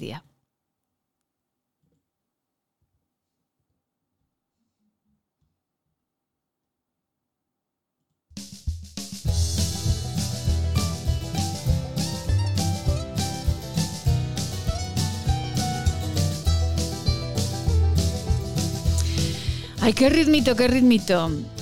Pues eh, que nos hemos ido de consulta, claro. Nos hemos ido a la consulta con los médicos de atención primaria, que son eh, muchas veces a, los que confesamos todos nuestros problemas y qué ganitas tenemos eh, de volver a, a poder estar con ellos, porque nos curan muchas veces solamente con escucharnos. de esa manera ya nos curan muchísimo. Y hemos escuchado al profesor Badiola, siempre muy interesante, Nos marcharemos ahora hasta Sallén de Gallego y por supuesto también charlaremos con nuestra corresponsal en la Sociedad Deportiva Huesca, con nuestra policía local Marilo Moreno. ¿Recuerdan ustedes ayer que cuando escuchábamos eh, la rueda de prensa del presidente Lambán, eh, pues comentábamos, bueno, es que en esto de las ayudas no ha respondido absolutamente nada. Lo comentábamos en el editorial que parece que el señor Lambán se ha apuntado ya a la escuela de oratoria del PSOE de Madrid y habla, habla, habla, son capaces de hablar durante varios minutos sin decir absolutamente nada. Vamos a escuchar de nuevo las palabras del señor Lambán y nos marcharemos hasta Sallén de Gallego. Esto es lo que decía ayer a preguntas de una periodista. Respondía el señor Lambán en cuanto a las ayudas a los empresarios. Bueno, ustedes han reconocido, después de, todo un año de trabajo, han reconocido que ha habido improvisación, que ha habido errores. Eh, es lógico. Eh, me gustaría saber si en estos momentos ya se ha pasado el tiempo de la improvisación, si ya tenemos las políticas claras de lo que hay que hacer. Por otro lado, han hablado de que no se quiere dejar a nadie atrás, pero hay un sector que es el de la hostelería que lleva ya días esperando ese plan de ayudas que, usted, presidente, anunció. No sé si puede ya dar una fecha concreta sobre, sobre qué día, cuándo se van a aprobar esas ayudas y cuándo se van a poder presentar y ellos poder, poder adquirirlas. Eh, contesto yo. Bueno, es obvio que conforme ha ido pasando el tiempo hemos ido improvisando menos porque hemos ido conociendo mejor la naturaleza del fenómeno, eh, la naturaleza del propio virus, aunque el maldito eh, muta con una velocidad eh, absolutamente increíble y a estas alturas sabemos bastante mejor qué es lo que hay que hacer y por tanto improvisamos menos, lo cual no quiere decir que ya lo sepamos todo. Es más, yo preferiría y me gustaría que no pasara tanto tiempo como el que eh, nos permitirá saberlo todo. Yo quiero que cuanto antes eh, termine el impacto de este virus, la vacuna está resultando formidable y volvamos a la normalidad. En cuanto eh, al plan del turismo y de la, y de la hostelería, en fin, yo he hablado varias veces del, asunto, además quiero decir, cuando hablo del asunto no lo hago humo de pajas, estoy en constante contacto con el vicepresidente del Gobierno, pero como consecuencia de la situación del vicepresidente estoy llevando bastante directamente las negociaciones. Eh, no es fácil eh, armar un consenso entre tantos partícipes, entre tantos interlocutores eh, institucionales por un lado y los propios afectados por otro. Lo único que le puedo decir es que ese consenso está bastante maduro, los acuerdos están muy próximos, yo diría, y no quiero equivocarme, que estamos eh, muy próximos a cerrarnos del todo y desde luego nadie será más feliz que nosotros de, eh, en cuanto podamos, reunirles a ustedes y darles a conocer eh, esa buena nueva, porque evidentemente los bares, los restaurantes, los hoteles, todas las manifestaciones de esta importante actividad de nuestra comunidad ha sufrido un quebranto muy importante y necesitan ayudas. Eh, yo sé que ellos lo que esperan sobre todo es que poco a poco se relajen las restricciones, se vuelva a la normalidad de la movilidad y del uso de los espacios, pero desde luego también es eh, importante eh, que tengan ayudas y sin ser competencia exclusiva del Gobierno, todas las administraciones debemos confluir. El Gobierno ha entendido desde el primer momento que tenía que poner toda la carne en el asador. Esta es la escuela de oratoria del Partido Socialista. ¿Han entendido ustedes algo? ¿Han sacado alguna conclusión? Les aseguro que una servidora que ha escuchado varias veces esta respuesta del presidente Lambán con todo el respeto del mundo, pero no entiendo ni cuándo ni cuánto se va a ayudar a los empresarios, a los autónomos en esta comunidad autónoma. Jesús Jericó, alcalde de Allende Gallego. Muy buenos días, Jesús. Hola, buenos días. Señor Jerico, usted ha entendido, igual soy yo, ¿usted ha entendido cuándo y cuánto se va a ayudar a los empresarios? Seremos los primeros, estaremos encantados de conocerlo, como dice él, los primeros encantados serán la gente que no tiene trabajo desde hace mucho tiempo y la gente que, ya que se han tomado unas decisiones por parte del Ejecutivo aragonés, en su momento se tomaron, dijo, como decía el señor Lambán, no le iba a temblar el pulso de tomar decisiones y que parece que le tiembla la voz a la hora de de poner de manifiesto las, las decisiones que ese plan de rescate que debiera haber aparecido desde el minuto uno y parece, pues bueno, tú no es que tú no lo has entendido, yo me estoy riendo de porque me parece patético, de verdad, me parece muy triste que, que estemos dependiendo de un desgobierno totalmente total como el que existe ahora mismo en Aragón. La realidad es que ayuntamientos, el mío concretamente, el ayuntamiento de Sayen de Gallo, nuestro, el del pueblo de Sayen, hemos hecho una ayuda directa para hoteles de 2.000 euros y para el resto de negocios de 1.000 euros y está ya encima de la mesa. A mí me hace gracia el otro día cuando hablan de, del plan este de rescate, que el gobierno con el 60% de el gobierno Aragón con el 60%, las, las diputaciones el 20% y los ayuntamientos el 20%, cuando nosotros hemos ido, nos hemos anticipado mucho, mucho a, a, a, lo que debiera haber hecho el Ejecutivo. Ya te digo, si tomas decisiones, que haya un plan A desde el primer momento, un plan de rescate encima de la mesa. Porque al final te das cuenta, dice, no es nuestra competencia. Ya. Es lo que ha dicho, no es nuestra competencia, es de otras administraciones. ¿Os dais cuenta que el plan el plan remonta no es competencia del ayuntamiento, de los ayuntamientos y lo han decidido entre las comarcas, el gobierno de Aragón para cargar pues el problema este que es serio de toda la comunidad y el que tendremos que contribuir todos a los ayuntamientos. La señora Marta Gascón decía que era un problema que había que mirar al gobierno de España, pero por Dios, que es que no son capaces de gestionar su casa como para pedir. Bueno, se está demostrando que, que, el, peso que tiene el, socialista Lamban en España eh, pues, eh, y el peso que, que está demostrando tener Aragón en España. O sea, ninguno, ninguno. Absolutamente ninguno. Eh, decíamos en el editorial, humanamente entendemos que han hecho todo lo posible para, para gestionar esta esta pandemia porque, bueno, pues es complicado, nadie sabía y humanamente imaginamos que han restado tiempo de su familia, de su vida, de, su todo para, para, hacer lo mejor posible las cosas, pero, pero ya cuando escuchamos respuestas de tres horas, que nos, de tres minutos, perdón, que nos adormilan sin decir absolutamente nada, la verdad es que, eh, pues, pues una como autónoma que es y, pequeña empresaria también, pues también se pone muy nerviosa, señor Jerico. Triste es eh, improvisar un discurso en tres minutos, como tú has dicho, oír la palabra improvisación, eh, la salud del, vicepresidente del gobierno, que es que, mm, quiero decir, que por encima de cargos concretos hay otras personas, otros responsables que tendrían que haber hecho frente, a, esta situación. Entonces, lo que, lo que tú dices, explícale tú al señor que no tiene que comer, que no tiene con qué pagar su, pues bueno, sus hipotecas, sus gastos, eh, estamos pensando, estamos valorando, mañana quizá, ya hemos visto tres o cuatro veces y no precisamente es paja lo que hay, sabemos la situación a la que nos enfrentamos, una situación provocada por ellos, por ellos, porque al final hemos tomado decisiones sanitarias que desde luego que puedo entender, puedo entender porque todos, a todos nos viene grande la pandemia, pero que debieran ir aparejadas unas, unas soluciones económicas que a día de hoy, a día de hoy no están encima de la mesa. Es que eso es lo triste que tenemos un cuatripartito, que es que no, no es que sea un partido, que hay cuatro partidos que debieran estar velando, además de la oposición, debieran estar velando por el interés de los aragoneses y están haciendo justo lo contrario, sacar balones fuera. El gobierno de Aragón mira a, al gobierno de España.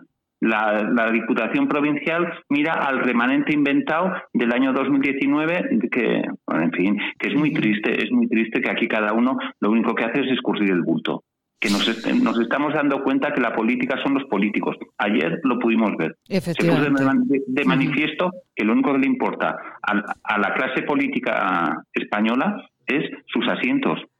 Esté en un sitio o esté en otro, sin, sin pensar si estamos en pandemia, si hay gente que está sufriendo, si hay gente que no, que la vida no es así, que la política no son los políticos. La política, lo he dicho mil veces, es estar al servicio de la gente que representas. Ni de tus siglas, ni de tu profesión, ni de tu asiento. Y es lo triste. Y este señor ahora está poniendo de manifiesto, el señor Lamán está poniendo de manifiesto que no tiene ningún tipo de plan. Entre otras cosas, ¿sabes por qué? Pues porque él mismo dijo en su momento que Aragón no está capacitado para hacer frente a la situación sanitaria.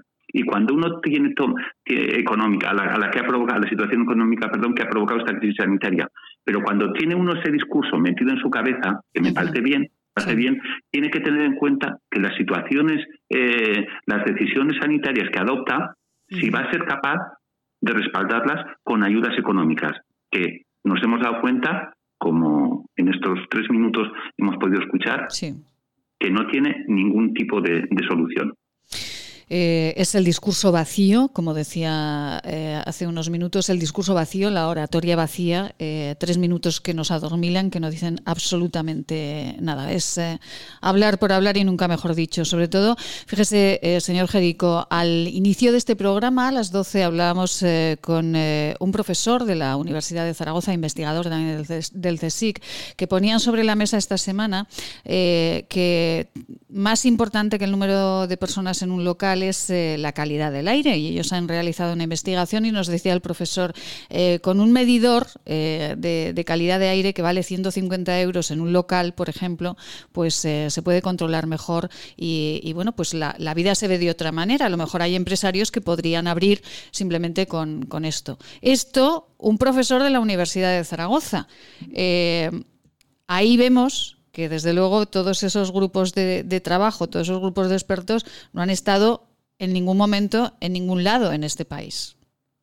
Creo que coincidimos en una entrevista o en una entrevista que me hicisteis me pasasteis unas declaraciones del señor del doctor Variola. Sí, efectivamente. Que dijo que desde luego él entendía que el esquí como tal, como deporte, como actividad económica que es para estos valles, era una actividad segura. Por lo tanto, es que aquí al final es lo que tú dices, el comité de expertos, ¿quién es?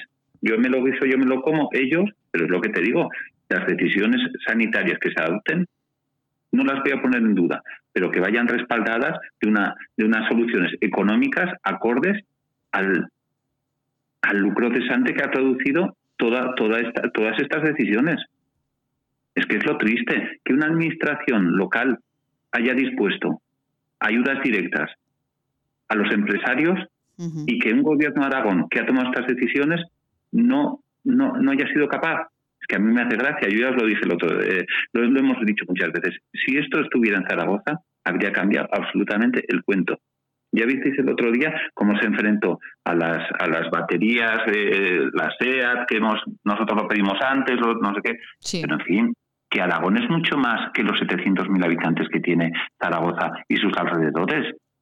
Que Aragón es Huesca, que Aragón es Teruel, que queremos seguir viviendo aquí, y no queremos depender de decisiones políticas de, de una persona que es que no tiene, no tiene un discurso político, lo puede tener, pero un, un camino, un camino trazado de qué es lo que quiere de Aragón, desde luego no lo tiene. Y eso es lo triste, al final eso es lo triste. así es. Eh, ¿Habéis oído vosotros hablar a Podemos algo de la nieve? ¿Habéis oído hablar a Chunta, vertebración del territorio? Vertebrar el territorio. ¿Habéis oído algo hablar de la nieve o únicamente de lo que a ellos les interesa? La estación de Canfrán, porque es su buque insignia.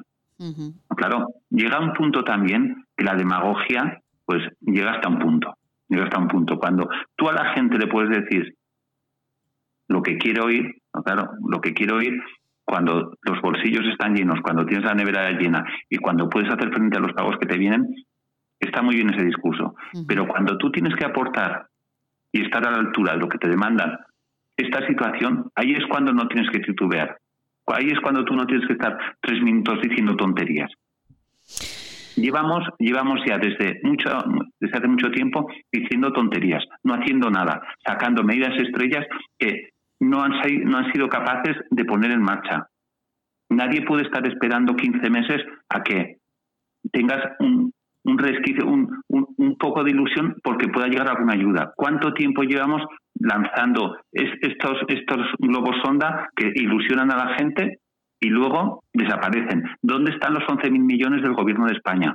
¿Dónde están? Es que al final llega un punto que es que no somos creíbles, los políticos no somos creíbles. Y, y ya, y, y como tú has dicho, cuando escuchas un discurso como este, al final te das cuenta que, la verdad es que estamos en manos de gente que no sabe, no sabe de verdad lo que representa, no sabe de verdad lo que es el Aragón en su conjunto.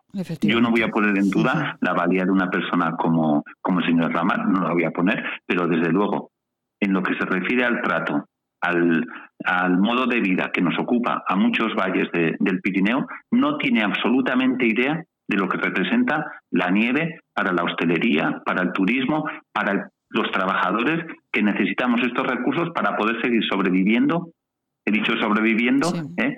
en, en estos valles. Y lo malo es que sus consejeras asesoras son tan torpes o peor que él. Pues eh, Jesús Jerico, alcalde de Sallén, como siempre, muchísimas gracias. Queríamos eh, eh, saber pues si esto que nosotros pensábamos, que pensó mucha, pensaron muchos empresarios ayer cuando escucharon al señor Lambán, era simplemente una, un pensamiento o había más personas que estaban en la misma línea. Jesús Jerico, un abrazo muy fuerte, muchísimas gracias y esperemos que el siguiente discurso no sea tan vacío del señor Lambán y de, y de fechas. Yo solo espero que ahora con la apertura de la, de la movilidad provincial, pues los valles empiecen a recobrar vida. Es cierto que que la vida de, en el sector de la nieve pues este año se ha acabado tristemente, pero si hay negocios que pueden empezar a, facturar algo, pues bienvenido sea. Ojalá. Solo espero que eso. Muchas gracias por, por, llamarme. Ojalá, ojalá sea así. Muchísimas gracias, Jesús. Un beso muy grande. Gracias. Gracias siempre por eh, responder a nuestra llamada. Y eh, bueno, escuchen un consejito y vamos cerrando. Dos, dos consejos. Se lo contamos cada mañana. Vivimos intensamente Aragón. De lunes a viernes, en Es Radio, La Vida en Aragón, con Maite Salvador. Si usted desea comer algo, lo nota cuando lo come y pronto lamenta haberlo comido, venga a consultarnos. Podemos ayudarle. Centro de Estudios y Desarrollos Sanitarios, Unidad de Tránsito Digestivo y Salud Intestinal, calle Cervantes 11, Bajos, 976-218-400. Laboratorios CIDES, Clínica y Laboratorio, consulta en Zaragoza en la calle Cervantes 11, en Huesca, Policlínica del Alto Aragón. Pedir cita en el 976-218-400.